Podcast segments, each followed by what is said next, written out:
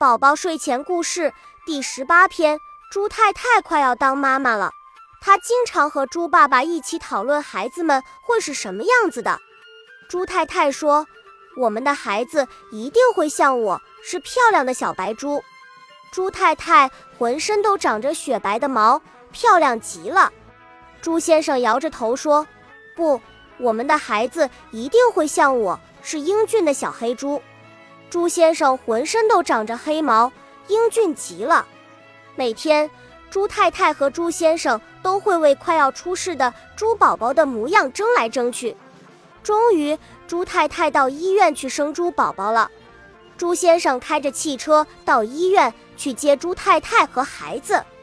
一路上，他想到自己当了爸爸，就开心地笑着，不停地对自己说：“嘿嘿，我当爸爸了，嘿嘿。”我的孩子一定是小黑猪，长得一定和我一模一样。猪先生在病房里看到了猪太太，连忙问：“喂，亲爱的太太，你生了？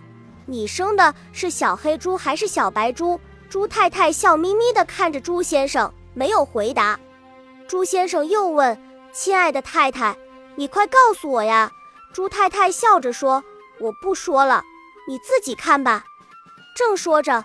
医生推了一辆小车子，上面睡了排可爱的小猪娃娃，那是三只小黑猪，四只小白猪，还有五只小花猪。猪先生一看傻眼了，问猪太太：“这些都是我们的孩子，当然，他们都是我们的孩子。你看，他们多可爱啊！”